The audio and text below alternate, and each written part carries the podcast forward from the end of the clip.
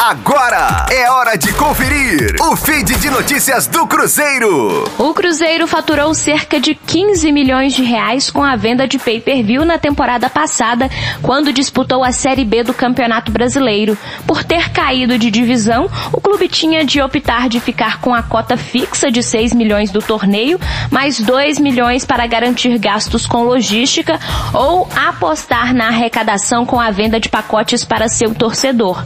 O resultado foi melhor, mas na comparação com 2019, quando disputou a Série A pela última vez, a arrecadação caiu pouco mais de um terço.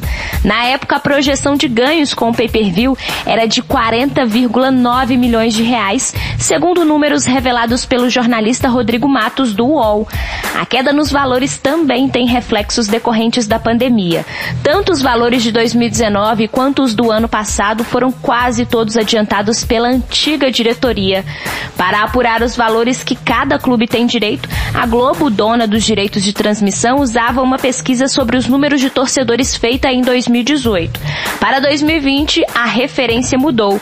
Os valores de cada clube são apurados de acordo com o cadastro geral dos torcedores ao adquirir os pacotes do Premier. Rosane Meirelles com as informações do Cruzeiro na Rádio 5 Estrelas. Fique aí! Daqui a pouco tem mais notícias do Cruzeiro. Aqui, Rádio 5 Estrelas.